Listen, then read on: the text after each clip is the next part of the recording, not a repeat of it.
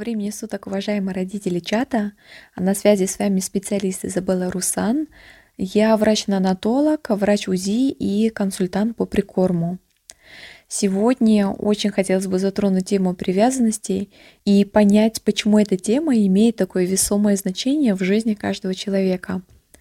Учитывая, что тема важна в отношении детей, мы с вами помним, что каждый взрослый — это бывший маленький ребенок.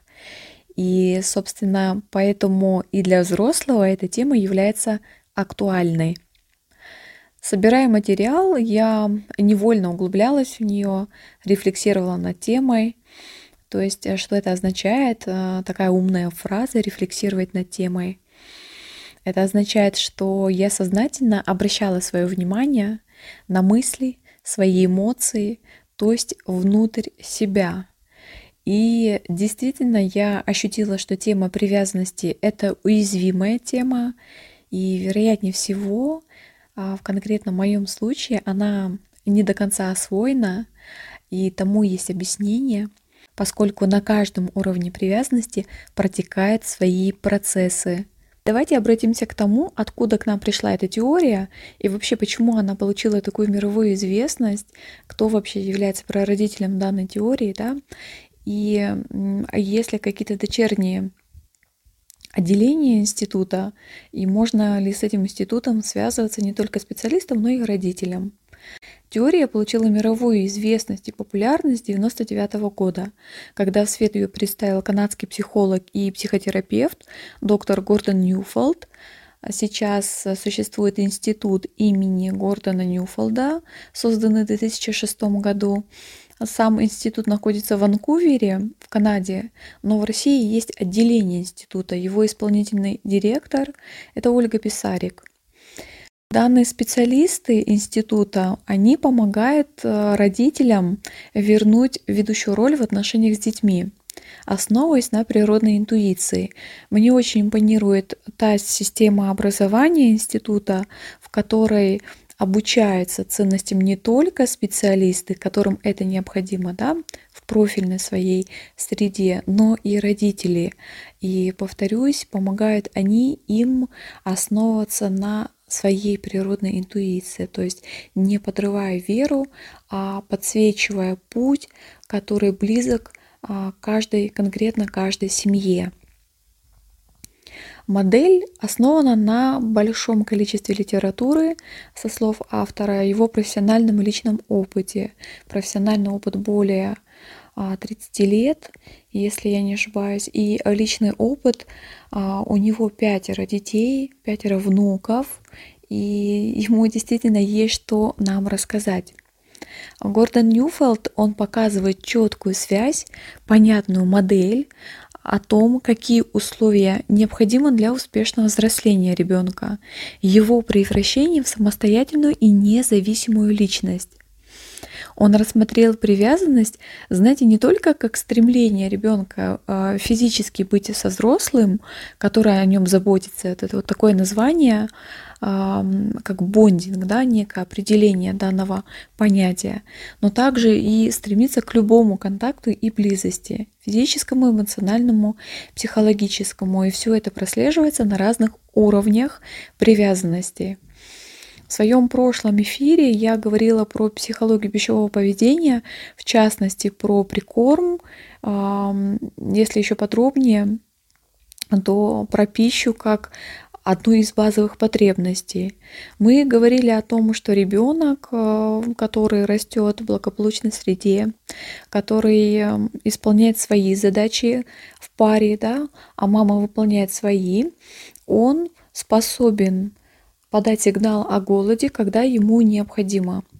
А вы просто вспомните новорожденного малыша, который кричит, когда он голоден, и его голодный плач, он действительно отличается от плача, когда ребенок скучает, например, по маме. Да? Но стремление к привязанности – это такая базовая потребность, которая является даже более приоритетной, чем пища. И опять подчеркивается важность данной темы. Да? И как и любая теория, она несет в себе задачи И давайте попробуем рассмотреть две задачи. Первая – это эволюционная задача, задача привязанности – выстраивать иерархию общения с ребенком, нести за него ответственность и действовать с естественным авторитетом. К сожалению, мы с вами нередко становимся свидетелями того, как в паре родитель-ребенок нарушается авторитетность, да, а я не говорю о том, а, что ребенок становится во главе. Это тоже нередкая ситуация, такое бывает в жизни. Но когда родитель, он а, не то что становится над ребенком, да, но здесь немножко рамки нарушаются, и мы не наблюдаем естественного авторитета. И, конечно, в вопросах об ответственности много есть перекосов. И вторая задача привязанности – это служить неким местом, утробой для взросления. Почему? Потому что внутри привязанности ребенок как в безопасности, он не боится насмешек, он не боится чужих оценок, он проявляется, выражает себя, он, ему любопытно исследовать свое я, интересы, желания. То есть для ребенка привязанность, она дает ощущение дома. И привязанность помогает развиваться независимости. То есть, с одной стороны, нам может показаться, что привязанность — это привязка к кому-либо или к чему-либо, но с другой стороны, именно привязанность помогает развиться независимости. И если все происходит по задуманному природой плану, то в первые шесть лет ребенок развивает способность привязываться и делать это на разных уровнях. А на самом деле запомнить эти уровни несложно, потому что они практически соответствуют годам жизни. И первый уровень – это привязанность через чувства. То есть мы говорим про первый год жизни малыша. Нашим младенцам, чтобы выжить, необходимо быть в постоянном физическом контакте с близкими. А, поэтому очень много временных э, состояний транзиторных, да, которые приносят дискомфорт. Ну, к ним мы можем отнести а, колики, младенческая дисхизия, какие-то болезненные ситуации, да, синдром прорезывания зубов, и все они хорошо а, проживаются именно при максимальном контакте, при ношении на руках, контакте кожа-кожа. Об этом в своих книгах часто говорит педиатр Гонсалес. У него очень интересные книги, в котором прослеживается некая философия а, такого тактильного контакта, который а, помогает родителям а, не только быть ближе к ребенку, но и облегчить состояние при определенных ситуациях. Да? Ребенок долго плачет, родители не знают, что с ним делать, а, предпринимают разные способы облегчения самочувствия. Да? И, наконец, в последнюю очередь, когда они берут малыша на руки, происходят чудеса, ребенок начинает а, успокаиваться, расслабляться. И если до этого, например, малышу дали какой-то препарат, то а, невольно считается, что этот препарат помог, пришло время реализации этого препарата, действия, и ошибочно воспринимает помощь данного препарата заместо вот этого а, тактильного контакта. А здесь немного идет обесценивание вот такого самого простого на самом деле а, способа облегчения, да, самого простого и эффективного. И мы с вами помним, что после не означает следствие. Поэтому тема тактильного контакта, она такая весомая. И не зря на первом уровне а, привязанности через чувства, через физический контакт с близкими, она также подчеркивается. А, Еще интересный факт, что мозг новорожденного, он постоянно занят тем, что следит за наличием привязанности. То есть, если ребенок не в физическом контакте со взрослым, да, то ему необходимо хотя бы слышать, хотя бы видеть или обонять взрослого. Еще примером можно привести поверхностную фазу сна. Это некая защита, придуманная природой, а, как быстрое включение ребенка в реальность, когда может возникнуть некая потенциальная опасность. И когда они просыпаются и ощущают, что рядом есть близкий человек, который о нем заботится и защищает его, то они чувствуют безопасность в этом. Поэтому чуткие, короткие сны для младенцев первых месяцев жизни это совершенно нормальная ситуация, поскольку когда ребенок засыпает, к примеру, на груди, он сначала впадает в поверхностную фазу сна. Эта фаза сна из а, цикла сна занимает большую часть. Специалисты говорят о более 80% поверхностной фазы в циклах сна. Если возникает какой-то резкий шум или движение, ребенок просыпается, то есть да, включается в реальность. И повторюсь, это все придумано природой как некий защитный механизм. Возвращаясь к теме привязанности через чувства, нам опять важно отметить, что это самый базовый уровень привязанности. И даже в случае жесткого повреждения привязанности, то самое желание быть с теми, кто ухаживает за ребенком, да, кому ребенок привязан, оно исчезает в последнюю очередь. Интересно, когда младенец чувствует себя хорошо, он не голоден, не устал, он не сопротивляется, как правило, передавать себя другим. То есть такой ребенок целиком и полностью он зависит от всех, с кем он соприкасается. Поначалу это может показаться, что а, ребенок проявляет доверие ко всему миру, а, ко всем, с кем взаимо взаимодействует, но лишь к пятому месяцу жизни появляется реакция настороженности. И забегая вперед, Хотелось бы отметить, что сепарационная тревога, она возникает к 6 месяцам, пик 7 месяцев, году уже уменьшение этой тревоги. Но, конечно, все в зависимости от чувствительности ребенка, от микроклимата семьи, оно может быть немного по-другому, немного отличаться от э, среднестатистических данных, да, мы э, говорим а, в контексте индивидуальности. А, следующий этап – это второй год жизни у ребенка. Это когда развивается способность привязываться посредством похожести. А, то есть, что это означает и как это понимать? Ребенок начинает ощущать, что быть вблизи с родителями, а, но это не только находиться рядом с ними, но и быть похожими на них. Ребенок начинает копировать тех, кого он любит. Он очень старается быть похожим на них поведении, в интонациях, в неких предпочтениях. И ему очень важно быть такими же, как родители. Поэтому наши годовалые попугайчики все за нами повторяют. И такое сильное стремление к копированию, знаете, это хорошее основание для развития речи. А поскольку ребенок учится говорить, повторяя за взрослыми звуки и методом своих проб и ошибок определяет, какие сигналы и к каким событиям они приводят. Следующий этап – это третий уровень привязанности, развивается на третьем году жизни. Здесь ситуация через принадлежность и верность. То есть мы часто слышим от ребенка «моя киса», моя мама. И это означает, что, к примеру, животное не принадлежит ребенку, а ребенок привязан к животному.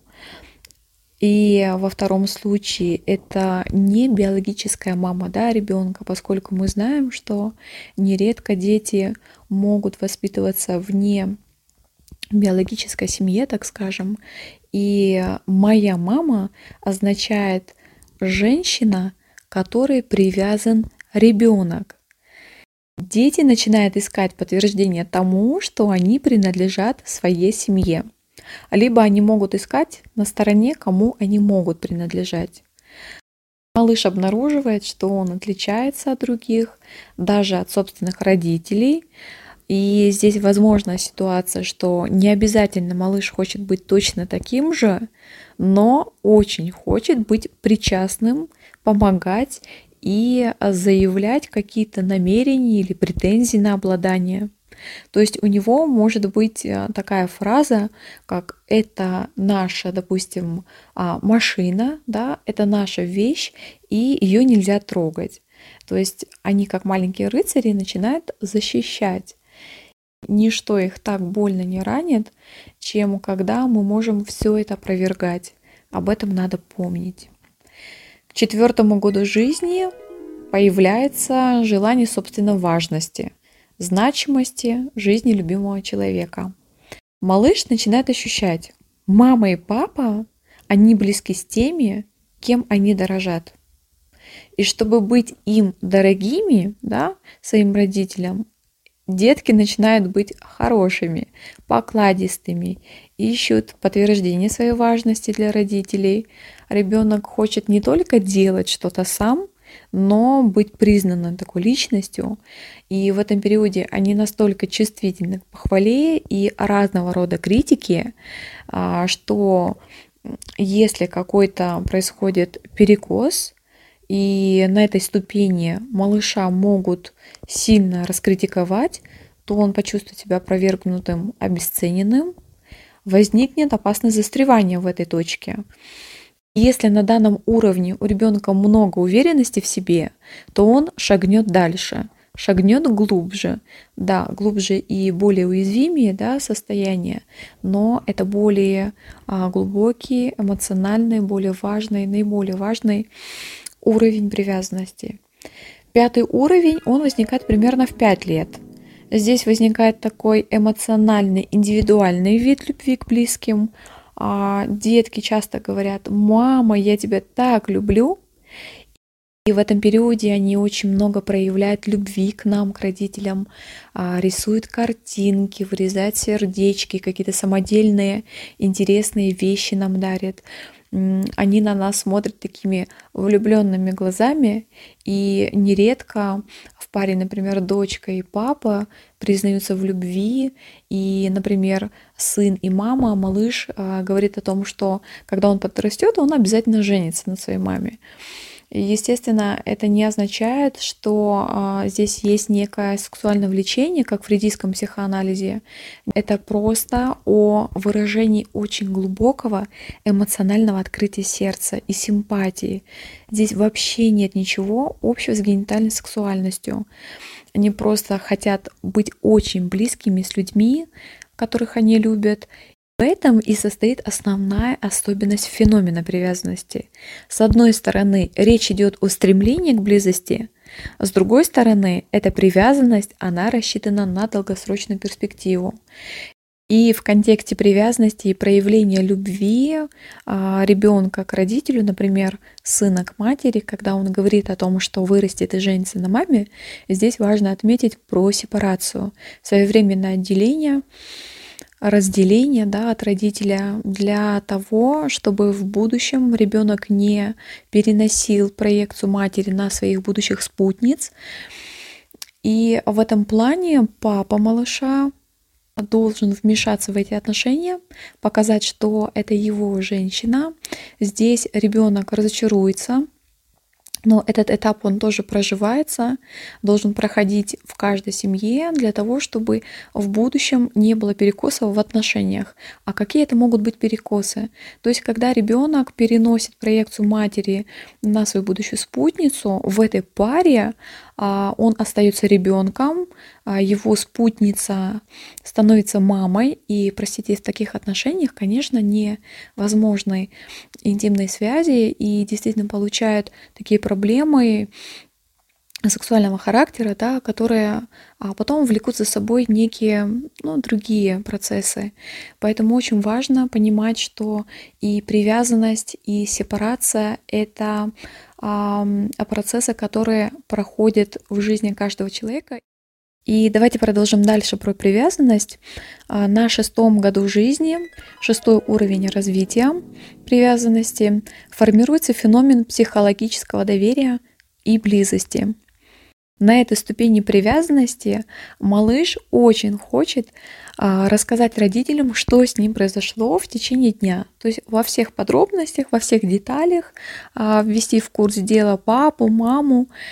И это свидетельствует о том, что сформировалась глубокая, даже глубочайшая форма привязанности, и в идеале она является уровнем взрослой любви и дружбы.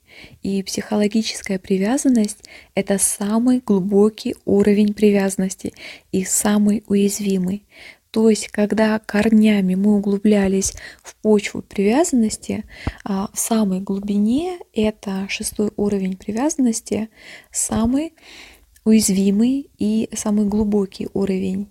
И не каждый взрослый имеет опыт подобной привязанности. Каждый ребенок несет в себе потенциал развития привязанности. И это развитие в идеале происходит в благоприятных обстоятельствах, в благоприятной среде и э, первые шесть лет жизни. Мы с вами поговорили о том, как важна привязанность и какие долгосрочные перспективы ожидают в будущем, если на всех уровнях привязанности все было хорошо, все шло своим чередом, и как это помогает человеку быть в будущем проявленной, яркой, смелой, а, зрелой личностью.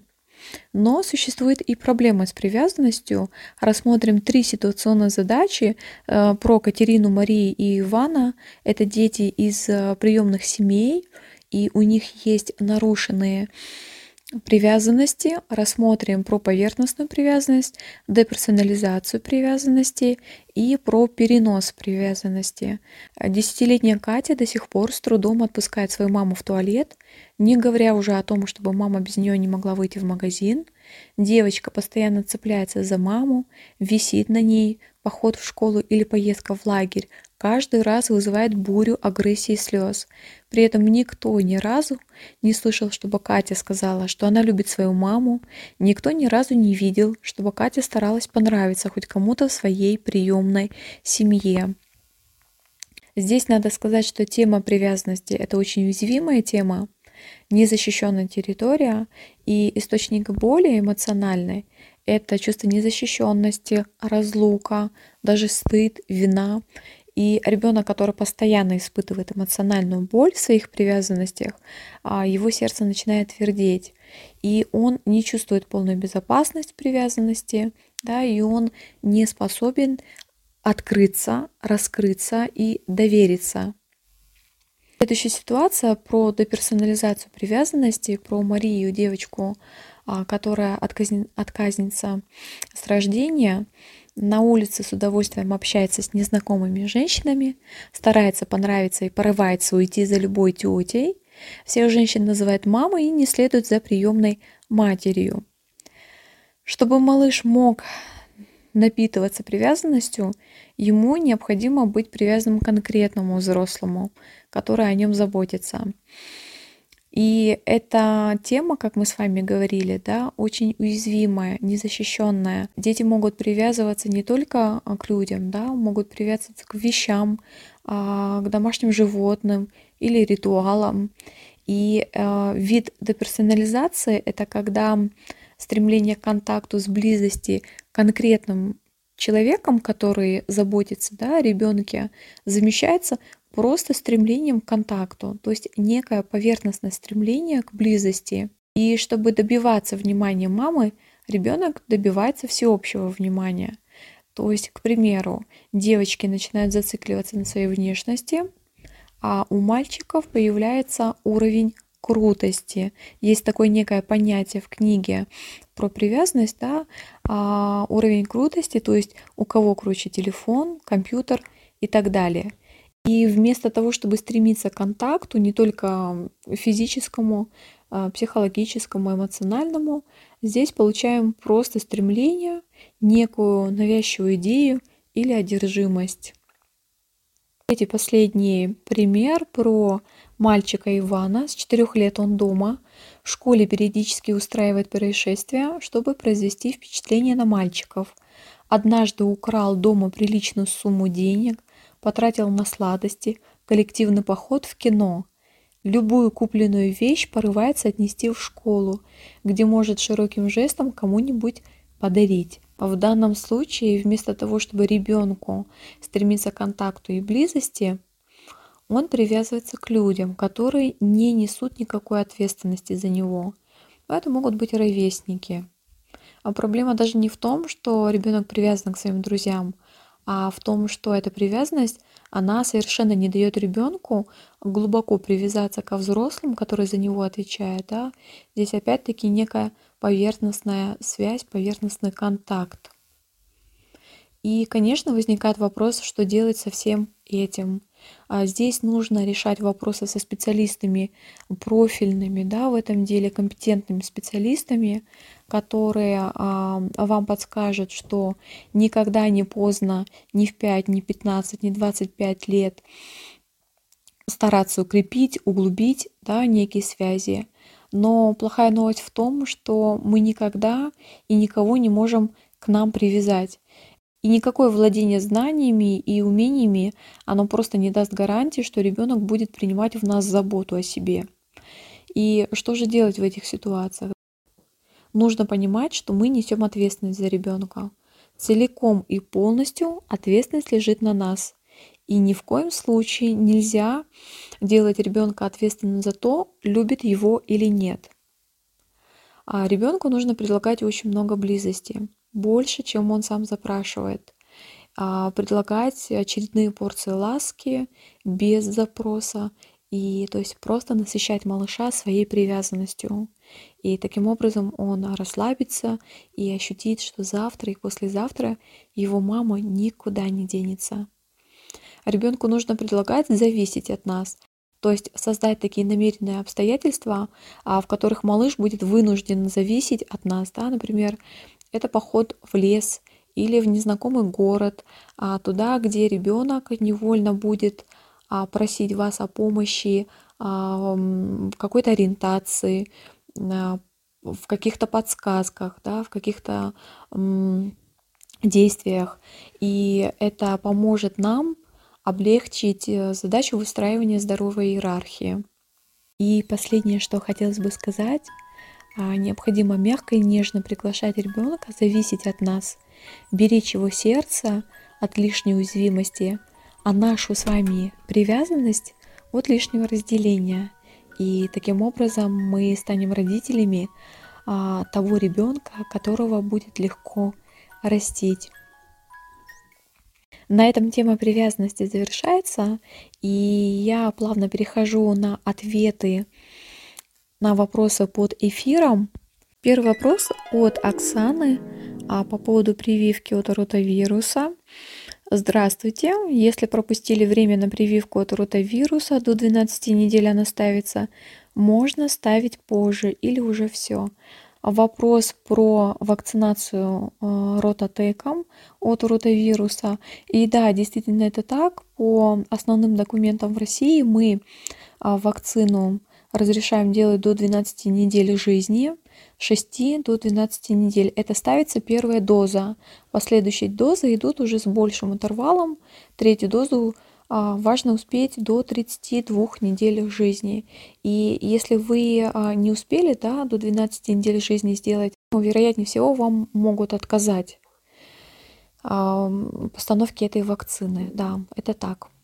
Следующий вопрос про питание. Мы на грудном скармливании. А, три месяца будет через неделю. Нормально ли, что ребенок прибавляет по полтора килограмма в месяц? Сейчас весим 8 килограмм. Где-то наткнулась, что грозит ожирением. А, он же маленький и хочет есть столько, сколько хочет. Вопросы, связанные с прибавками на грудном скармливании, всегда возникают. И со стороны специалистов могут быть разные рекомендации по выдерживанию больших интервалов кормления, но на самом деле такая э, история не очень простая, поскольку ребенок, который кушает по требованию, довольно часто не выдерживает 3-3,5 часов на грудном скармливании. Да даже на искусственном скармливании дети зачастую просят чаще покушать.